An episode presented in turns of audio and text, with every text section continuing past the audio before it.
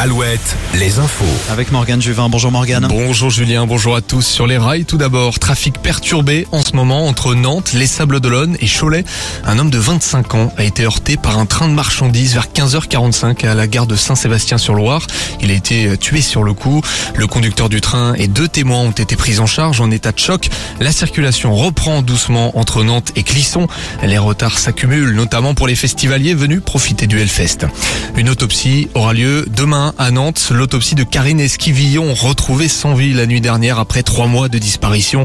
Trois mois de disparition et de mensonge. Son ex-mari a été mis en examen pour meurtre. Il assurait aux enquêteurs que sa femme était partie de son plein gré, allant jusqu'à lui demander des nouvelles lors d'interviews pour la télévision.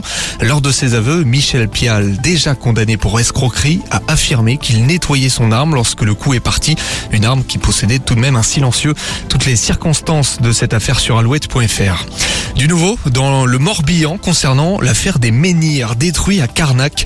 Une plainte a été déposée contre X par une association. Une autre association portera plainte dans les prochains jours. Les deux collectifs demandent de mettre en lumière ce qu'ils nomment des dysfonctionnements. Pour rappel, des monolithes ont été détruits pour construire un magasin de bricolage. On passe au sport. Jour de match pour les qualifs de l'Euro 2024 en foot. Et oui, Julien, l'équipe de France s'affronte Gibraltar ce soir à 20h45. Les Bleus ont gagné leurs deux premiers matchs face à l'Irlande et les Pays-Bas. Notons que Gibraltar est l'une des plus petites nations mondiales, classée 201 sur 203 au classement FIFA. L'équipe de France toujours, mais en basket féminin, deuxième match des Bleus à l'Euro. Les tricolores ont battu la Grande-Bretagne de 6 points cet après-midi.